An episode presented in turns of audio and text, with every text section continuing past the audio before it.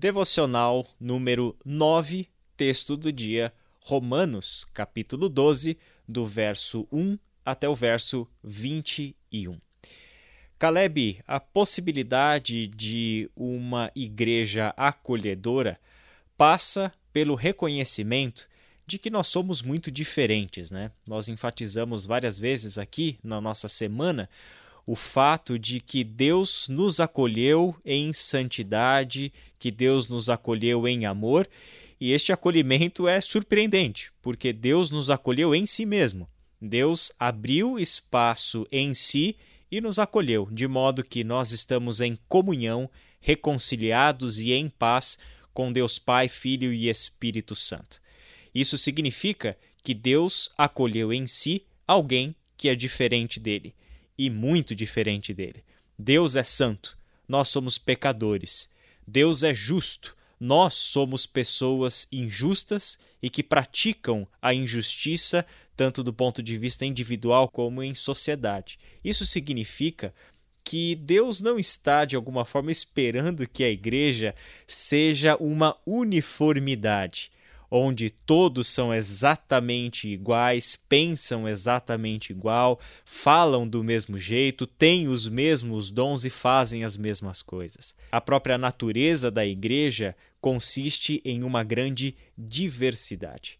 Mas o que sustenta, então, a diversidade, Caleb, é o fato de que nós somos chamados a conservar unidade em meio a essas diversidades as nossas diversidades não são motivo para que nós é, excluamos uns aos outros. Muito pelo contrário, a diversidade é o que nos dá a oportunidade de acolhermos uns aos outros, apesar, mas também por causa das nossas diferenças, né?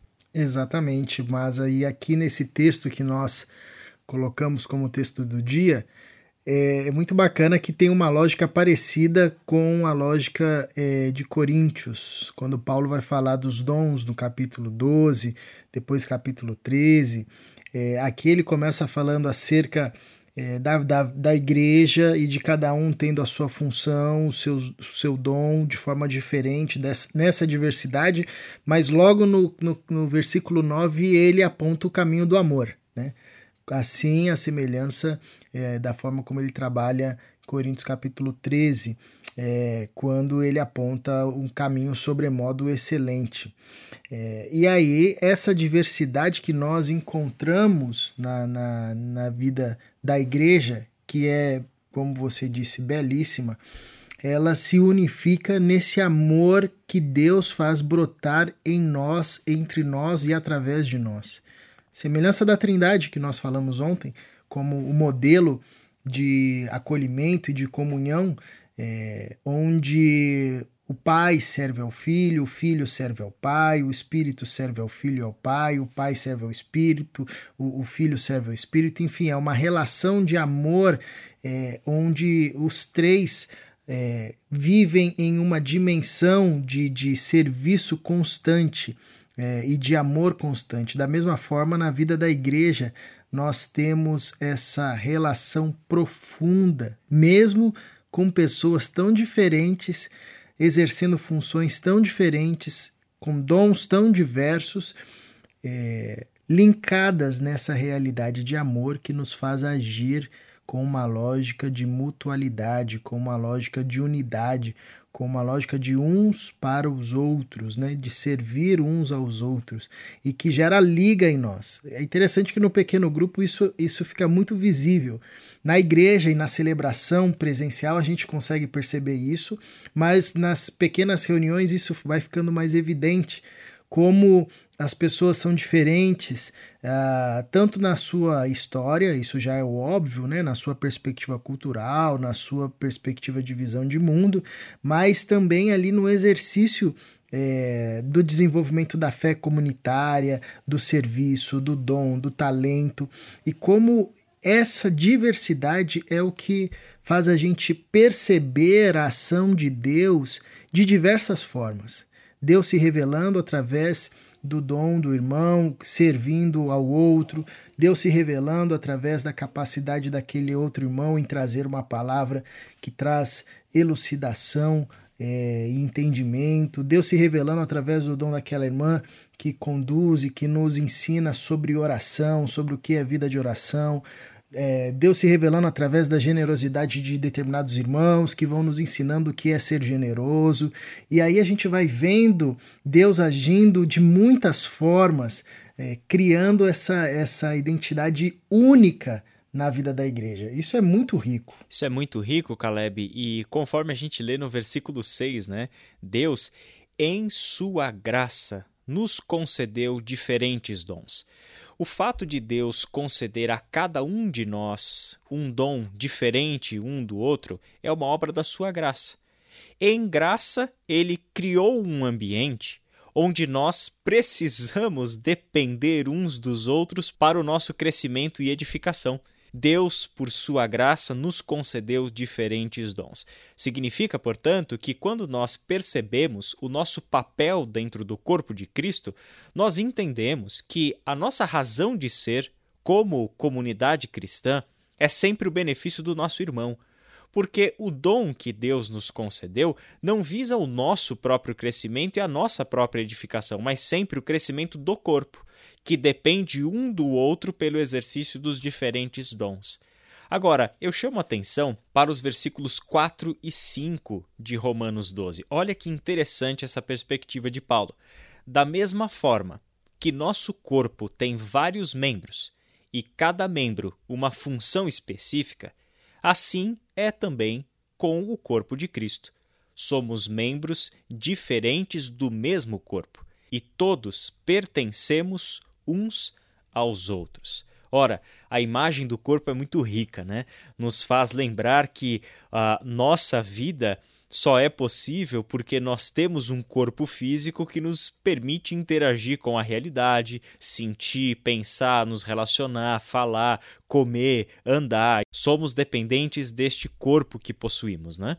Agora, é interessante porque este nosso corpo ele é diverso e cada membro do nosso corpo tem uma função específica. O meu braço direito não substituirá o meu coração assim como o meu pé esquerdo não substitui a minha orelha e a função da audição. Cada parte do corpo precisa desempenhar o seu papel, de modo que, no desempenho de cada função, todo o corpo é beneficiado, se desenvolve, atinge o seu propósito. Mas é lindo pensar o que ele diz na frase final do verso 5. Nós somos membros diferentes, mas do mesmo corpo. Assim, nós somos membros uns dos outros. Essa é a razão pela qual o corpo de Cristo é, na sua natureza, acolhedor. Porque agora nós nos entendemos não mais como indivíduos, mas nos entendemos como corpo, onde neste corpo somos diferentes e temos funções diferentes, mas no final das contas, nós somos membros uns dos outros. E isso, como você falou, Caleb, talvez seja a nossa experiência mais imediata e cotidiana de corpo de Cristo e de mutualidade seja mesmo no nosso dia a dia de pequeno grupo. Né? E pegando o gancho na sua fala, Paulo alerta que, que há um inimigo, né? Obviamente nós poderíamos listar vários, mas há um inimigo que Paulo coloca como inimigo direto a essa mutualidade e unidade. No verso 16, ele diz, reforçando que você sinalizou, tenha, tenham uma mesma atitude uns para com os outros, não sejam orgulhosos, mas estejam dispostos a associar-se a pessoas de posição inferior. Interessante que Paulo lista aqui o orgulho como uma das é, dos entraves a essa unidade como um dos entraves ao acolhimento. A gente pode até expandir isso, a relação de acolhimento, como nós temos trabalhado. O orgulho é uma erva daninha que vai corrompendo a ação de acolhimento, principalmente porque, como diz o apóstolo Paulo aqui, vai fazendo com que eu me aparte daqueles que eu classifico inferiores a mim, como se a gente fosse superior a alguma coisa, né? Ou a alguém. É, vai gerando em nós um olhar de distanciamento, um olhar de que aquele local não é tão suficiente, tão bom. É, para mim, enfim. E é interessante que às vezes eu, a gente percebe isso como um desafio também nos pequenos grupos, na vida comunitária. É comum a gente ouvir falar pessoas: ah, eu não, não fui naquele pequeno grupo porque é, é, não me adaptei ali. E você sabe que a adaptação não diz respeito a uma questão etária, a uma questão é, das questões comuns de adaptação que existem, obviamente. Mas você percebe que tem no fundo uma, uma distinção, uma seleção, né? Isso acontece em todos os ambientes, tanto no pequeno grupo quanto nas celebrações, um olhar altivo que vai contra a perspectiva do acolhimento a partir da fé cristã, a partir do que nos ensina as escrituras. E Paulo adverte, né?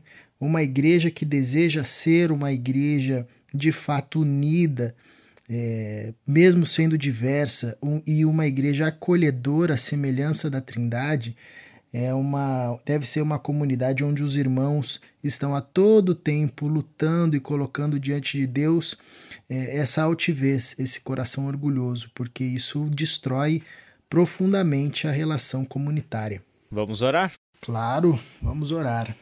Paizinho, o Senhor conhece o nosso coração. Pedimos-te que o Senhor continue a nos sondar e a ver se há em nós essa altivez, esse orgulho que por vezes po pode impedir de desfrutarmos de uma relação profunda de comunhão na nossa comunidade de fé e sinalizarmos o reino de Deus através de ações de acolhimento. Ajuda-nos, Pai. Derruba tudo que é empecilho para que vivamos de fato essa relação de atitude comum uns para com os outros, como a tua palavra nos encoraja a todo instante. Que a gente perceba a riqueza da diversidade que há no corpo de Cristo, que a gente perceba o milagre poderoso que o Senhor opera por meio do seu Espírito, que é trazer pessoas diferentes que pensam diferentes, agem de forma diferentes, diferentes histórias, diferentes dons, diferentes talentos, diferentes formas de sinalizar o teu reino, mas o teu Santo Espírito faz com que isso seja unificado como um corpo, um único corpo, cujo cabeça é o Senhor Jesus Cristo. Dá-nos essa graça de vivermos essa realidade profunda. Em nome de Jesus é que oramos. Amém. Amém.